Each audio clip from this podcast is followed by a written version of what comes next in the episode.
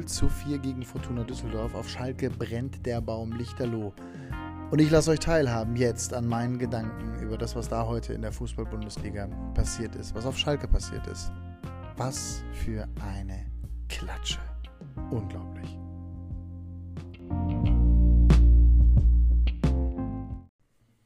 Ihr Lieben, ich habe lange überlegt, ob ich ein Killing trifft Spezial machen soll über den FC Schalke 04. Und nach dem Tag heute fehlen mir da ehrlich gesagt auch die Worte. Wobei ich zuallererst einmal sagen will, das ist natürlich alles nur Sport. Das ist Fußball und Fußball ist eine Leidenschaft, Fußball ist eine Religion, Fußball ist unser Hobby, Fußball lieben wir und wir können uns so herrlich über Fußball aufregen, wir können über Fußball diskutieren, wir können über Fußball unterschiedlichster Meinung sein, aber es ist am Ende nur Fußball und diese Welt hat sicherlich ganz andere Probleme und ganz andere große Dinge zu bewerkstelligen als Fußball. Aber Fußball ist und bleibt die schönste Nebensache der Welt. Und als Schalke-Fan ist das im Moment keine schöne Nebensache, denn das, was da passiert, das ist äh, aus Fansicht schon krass. Und aus journalistischer Sicht muss man da schon ganz genau hingucken und äh, sich auch fragen, was genau passiert da.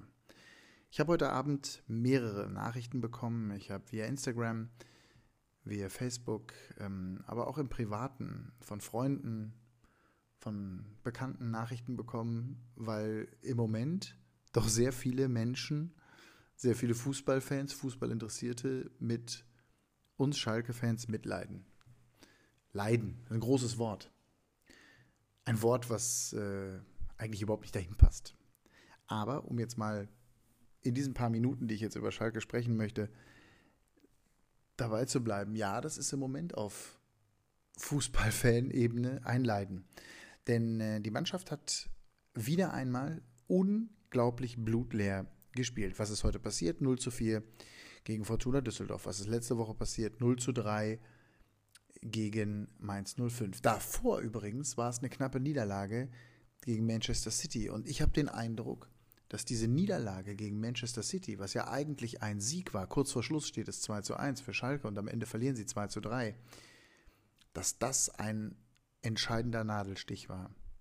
Anstatt das Positive aus dieser Partie zu ziehen, anstatt die Power aus dieser Partie zu ziehen, dass man eine der besten Mannschaften der Welt am Rande einer Niederlage hatte, scheint es dieser Mannschaft einen so unglaublichen Stich gegeben zu haben, dass gefühlt jedes und jegliches Selbstvertrauen, jedes Gefühl für die eigene Stärke verloren gegangen ist. Und das ist eine große Gefahr. Im Sport, im Mannschaftssport sieht man immer wieder. Manchmal gibt es solche Spiele wie gegen Manchester City jetzt, wo eine Mannschaft wahnsinnig äh, gut spielt, endlich mal wieder gut spielt, endlich mal wieder das zeigt, was sie auch kann. Und am Schluss wirst du nicht belohnt. Das ist so ein bisschen wie du machst als Kind irgendwie deine Hausaufgaben super oder du machst, du räumst dein Zimmer irgendwie auf und alles ist gut und erinnert euch mal daran. Ihr macht irgendwas gut und am Ende passiert dann doch etwas und die Mutti kommt rein, der Vati kommt rein und meckert, weil das Zimmer eben doch nur zu 95 Prozent aufgeräumt ist. Du denkst aber automatisch nur, an die 5% und die werden viel, viel größer. Die 5%, die du nicht aufgeräumt hast. Und das waren irgendwie vielleicht diese 5%, die Schalke 04 zum Sieg gegen Manchester City gefehlt haben. Am Ende war es das vielleicht auch wieder mangelnde Selbstvertrauen, was die Mannschaft in dieser Saison hat. Jetzt bin ich heute Abend ein paar Mal gefragt worden, woran liegt das? Was glaubst du? Wie siehst du das? Was weißt du? Was weißt du mehr als andere? Erstmal gar nichts. Gar nichts weiß ich mehr. Ich weiß das, was ich lese, ich weiß das, was ich höre und ich weiß das, was ich in Gesprächen mitbekomme. Ich bin unentschieden, was die Meinung über den Trainer angeht. Im Fußball sind wir immer so wahnsinnig schnell mit Entscheidungen wie der Trainer muss weg, der Trainer ist schuld. Vielleicht wäre es mal das richtige Signal, mit diesem Trainer weiterzumachen. Vielleicht wäre es mal das richtige Signal, ihn nicht zu entlassen. Vielleicht wäre es mal das richtige Signal, zehn Spieler zu entlassen oder zu suspendieren. Ich meine, so etwas, was heute passiert ist, das kannst du übrigens auch mit 10 U19-Spielern oder U18-Spielern machen. Spiel doch mit denen. Wenn die wenigstens Bock haben. Was zu lesen ist, ist, dass die Mannschaft in sich gespalten ist, dass es zwei oder mehrere Lager gibt. Immer wieder ist von der French Connection zu hören. Dann gibt es die deutsche Connection oder die deutsch-österreichische. Alessandro Schöpf, Guido Burgstaller sind ja Österreicher. Ähm, dann gibt es Jungs, die sich förmlich den Arsch aufreißen für ihren Verein. Das weiß ich, weil ich mit einem befreundet bin, mit Steven Skripski, die alles geben. Aber es hängt ja nicht an, an einem oder an fünf. Es ist ja ein Kollektiv. Es ist eine ganze Mannschaft. Und was eine Mannschaft positiv bewegen kann, das zeigt beispielsweise Fortuna Düsseldorf im Jahr 2019. Wir haben den Telekom Cup live in Sat 1 übertragen, an dem Wochenende, als es in Düsseldorf gebrannt hat. Als es hieß, der Trainer muss zum Sommer gehen, die Wege werden sich trennen. Und dann kam er über diesen Tag des Telekom Cups dann heraus, er wird doch weitermachen. Mit Friedhelm Funkel geht es weiter. Und ich glaube, das war eine Initialzündung für diese ganze Mannschaft. Ich habe das beobachtet am Spielfeldrand, wie die miteinander umgegangen sind, wie die Jungs auf ihren Trainer reagiert haben. Die waren so froh, Papa bleibt. Schalke fehlt im Moment der Papa. Wobei Domenico Tedesco mit unglaublichem Beispiel vorangeht.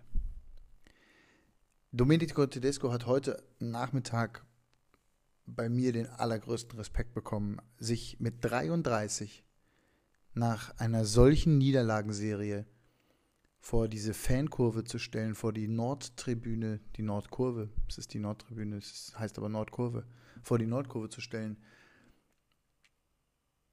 und zum einen die Hände zu falten, hat er sich so ein bisschen verbeugt, das war das Entschuldigung und dann hat er nochmal gewunken, dann gibt es Reporter, die haben, die haben das als Abschied gedeutet in dem Moment.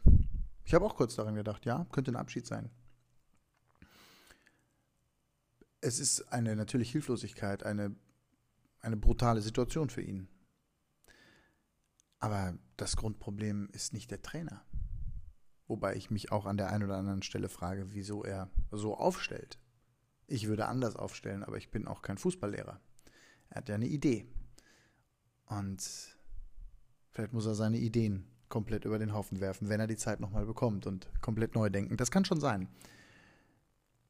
Aber das, was Schalke da im Moment macht, was diese Mannschaft da im Moment macht, da kann der Trainer da draußen rumhüpfen wie ein HB-Männchen und so viel tanzen, wie er will. Wenn diese Mannschaft nicht will, wenn die Spieler nicht wollen, und ich glaube, es sind einfach zu viele Spieler in, dieser, in diesem Gebilde, in diesem komplexen System Mannschaft, für die es ein ausschließliches Geldverdienen ist. Wo keine Leidenschaft ist, wo kein Verständnis ist für die Region, kein Verständnis ist für die Tradition, die den FC Schalke 04 ausmacht, sondern es ist lediglich ein Geldverdienen. Dann gibt es Jungs, die haben es verstanden. Burgstaller, Skripski, Nübel, Fährmann. Das sind Spieler, die wissen, was es bedeutet, für Schalke zu spielen. Daniel Caligiuri, Alessandro Schöpf. Aber es gibt ein paar andere Namen, bei denen bin ich mir da nicht so sicher. Beziehungsweise glaube ich es nicht.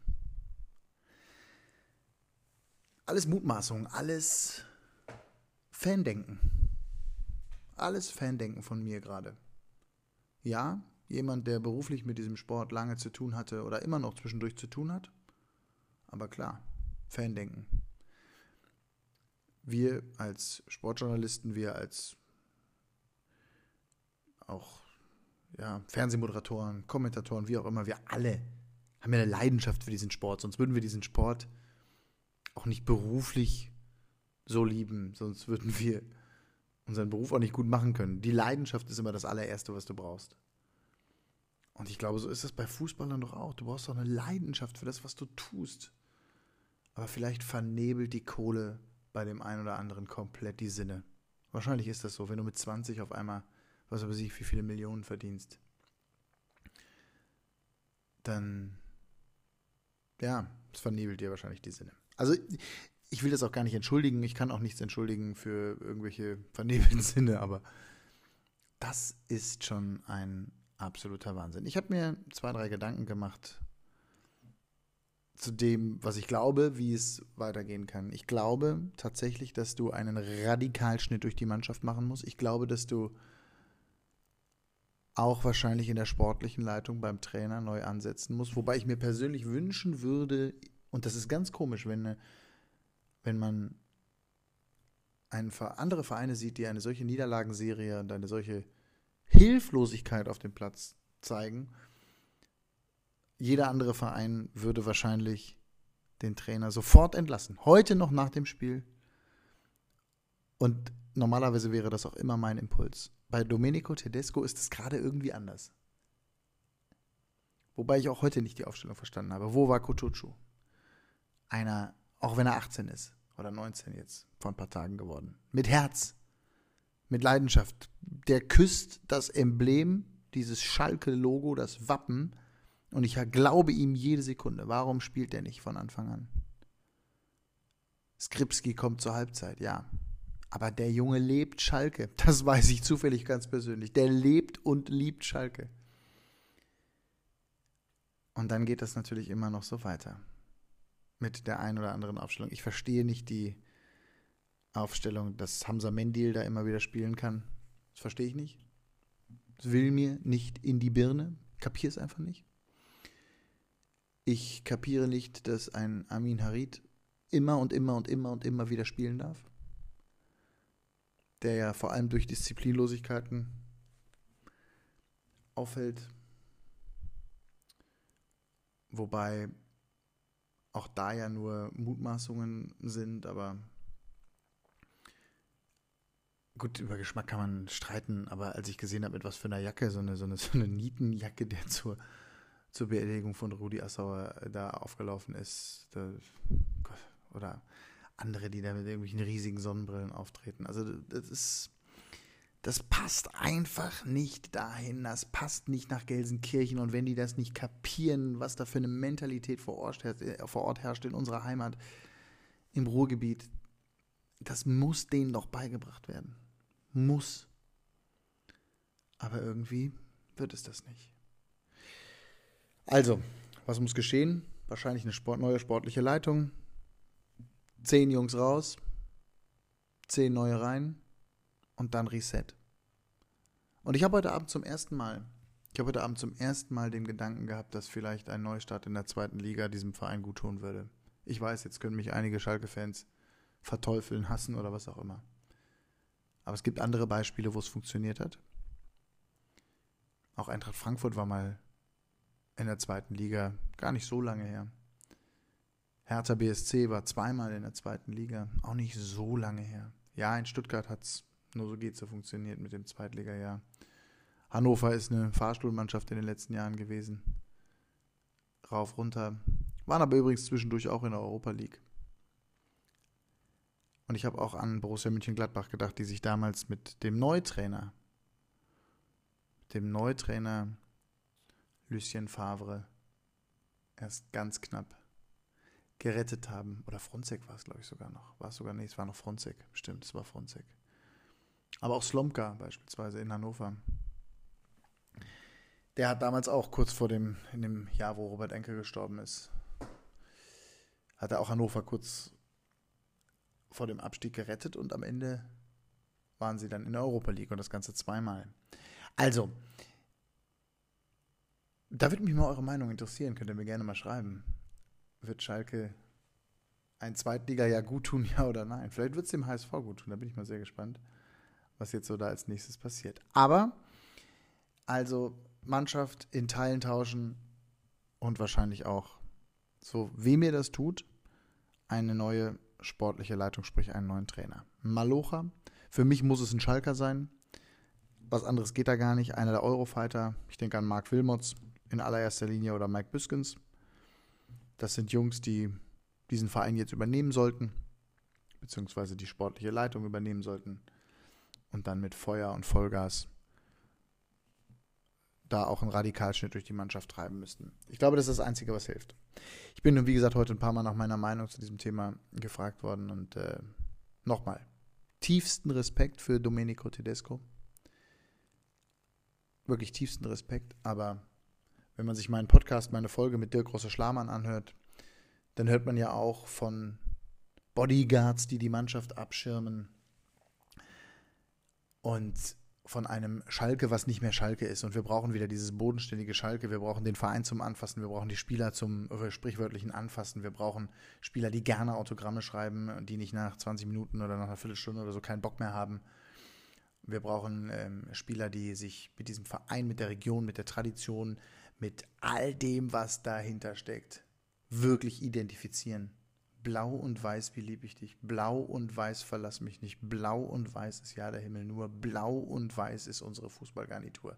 Und im Moment ist das nicht blau und weiß, diese Fußballgarnitur. Im Moment ist das alles nur ein ganz, ganz tiefes Grau mit zwei, drei königsblauen Highlights drin. Aber das reicht nicht, um Erfolg zu haben. Also Radikalschnitt muss her. Das hat, glaube ich, jetzt spätestens heute dieses Spiel gezeigt. Was anderes geht nicht mehr. Und dann ist ja auch die nächste Frage, was kann diese Mannschaft, was kann dieser Verein mittel- und langfristig wieder erreichen? Das Selbstverständnis heißt Platz 4 bis 6 oder 3 bis 6, ab und zu mal auch nach oben schmulen wie letztes Jahr mit der Vizemeisterschaft. Aber letztes Jahr ist Schalke nicht Vizemeister geworden, weil sie so wahnsinnig gut Fußball gespielt haben. Es war ja auch mehr ein, ein dreckiger, destruktiver Defensivfußball, aber da habe ich auch gedacht, naja, Taktik passt. Aber das rächt sich jetzt in diesem Jahr. Und Schalke hat ein Selbstverständnis 4 bis 6, aber im Moment eine, eine Mannschaft und eine einen zusammengekauften Haufen, der wahrscheinlich eher auf 8 bis 10 steht. Die Realität heißt übrigens 14. Klarer Blick nach unten. Und auch wenn es vor zwei Wochen noch hieß Abstiegskampf, na, dafür ist der Vorstund, äh, Vorsprung zu groß, wenn man sich die Tabelle anschaut. So groß ist der Vorsprung nicht mehr. Es sind nur noch wenige Punkte. Und ich, ich prophezeie, wenn sich nicht ganz schnell irgendetwas ändert und von mir aus Tedesco die A-Jugend aufstellt oder sonst was macht, wird es weiter reingehen in den Abstiegskampf. Ganz tief. Und dann ist der Relegationsplatz auch nicht mehr weit. Was ist passiert in den letzten Monaten? Meier, ein Sechser, weg. Scheinbar wollte er nicht mehr. Goretzka, auch auf Schalke übrigens nicht permanent Leistungsträger gewesen, aber trotzdem einer der Garanten, weg. Klar, kannst nicht halten. Naldo, der Papa im Team, weg. Dann ein super Talent, ein Verteidiger mit Thilo Kehrer, der übrigens auch eine wichtige Rolle im Mannschaftsgefüge gespielt hat, auch weg. Alleine diese vier Namen zeigen ja schon, was sich in Schalke in den letzten Monaten bewegt hat. Also gerade Meier, Goretzka, Kehrer und natürlich auch, wenn man aufs letzte Jahr blickt, äh, Naldo, der gefühlt die Saison seines Lebens gespielt hat. Vier Leistungsträger weg und die sind nicht entsprechend ersetzt worden, vor allem nicht menschlich, so scheint es. Und jetzt kriegst du die Quittung und zwar richtig, richtig bitter. Schalke wird irgendwann wieder da oben sein. Da, wo sie hingehören, mit dem Stadion, mit den Fans, mit wirklich einer großartigen Truppe und großartiger Freude. Aber im Moment sehe ich schwarz für diese Saison und sie müssen aufpassen, dass sie nicht wirklich ganz tief, ganz, ganz tief abrutschen. Und ganz tief abrutschen, damit meine ich die zweite Liga beziehungsweise die Relegation. Die ist nicht mehr weit. Ich glaube, mehr nach heute an einen Abstiegsplatz oder die Relegation als eine sichere 12 oder eine, ein Platz 13 oder 14 am Ende. Schalke ist mit dem Rücken zur Wand. Die Fans sind sauer und sie trauern und das völlig zu Recht. Ja, soweit meine Gedanken zum heutigen Abend. Ich habe äh, schon vorgehabt, eigentlich nochmal auch ein Killing Triff zu machen, mit jemandem zu sprechen, aber verständlicherweise ist heute da hat da keiner vom, vom Verein keiner Bock drauf und Dirk, großer Schlammer, den ich hier herzlich grüße, ist natürlich voll im Arbeitsstress. Auch klar. Und ähm, alle anderen werden da erstmal ruhig versuchen müssen zu schlafen. So geht uns das allen. Aber ich wollte euch meine Gedanken nicht vorenthalten. Sind ein bisschen wilde Gedanken, aber vielleicht kann es der ein oder andere nachvollziehen. Also halten wir fest. Das hat nichts mehr mit Bundesliga zu tun, was die da machen. Das ist erstens. Zweitens, mannschaftliche Geschlossenheit scheint es nicht zu geben. Drittens, ein Trainer, der, dem wir Respekt zollen müssen, der vorangeht, der sich dem Theater stellt, aber der scheinbar auch nicht mehr weiter weiß und der Ausweg heißt Teile der Truppe weg. Was weiß ich, wie man das macht. Keine Ahnung. Kostet wahrscheinlich ein Heidengeld. Und mit den Jungs weitermachen, die wirklich wollen. Und wenn du mit denen dann absteigst, dann kannst du mit denen wieder etwas Neues aufbauen. Aber ich kann mir, und da fehlt mir wirklich jede Fantasie, ich kann mir nicht vorstellen, dass irgendetwas auf Schalke in den nächsten Wochen, wenn man so weitermacht, sich verändert. Und beim Blick, beim Blick auf den Spielplan, wie gesagt, da kann dir nur schwindelig werden, denn für Schalke gibt es jetzt nur noch stärkere Gegner. Nichts anderes. Bremen, Freitagabend. 8.3. Boah. Und dann übrigens im DFB-Pokal auch nochmal. Und Manchester City. Kommt dann auch. Und so weiter. Übrigens, wenn am 16.3. Schalke zu Hause gegen Leipzig spielt, dann spielt Schalke da gegen den aktuellen Dritten der Tabelle. 23 Punkte Schalke nach 24 Spielen, Leipzig mit 45. Mehr muss ich nicht sagen. Also, das werden, werden bittere Wochen. Und am Ende möchte ich schließen mit nochmal meinem Eingangsstatement. Es ist nur Fußball, aber alle Schalke-Fans, die sich das jetzt gehört oder angehört haben, die hören wahrscheinlich auch in meiner Stimme eine gewisse Ernüchterung und ähm, auch eine gewisse Ratlosigkeit. Aber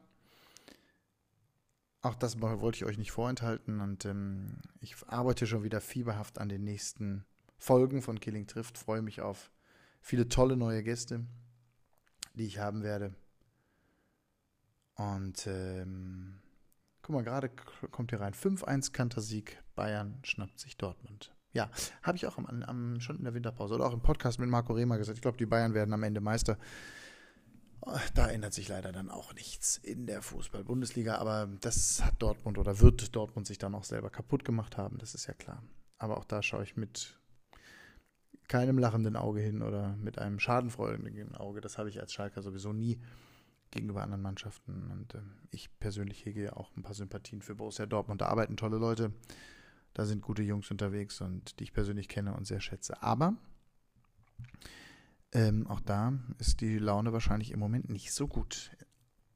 Also, nächste Folge kommt, freue ich mich drauf. Pascal Henz ist in Arbeit, Marek Spalek ist in Arbeit, und auch in Sachen Formel 1 wird es was von mir geben. Da freue ich mich auch jetzt schon drauf.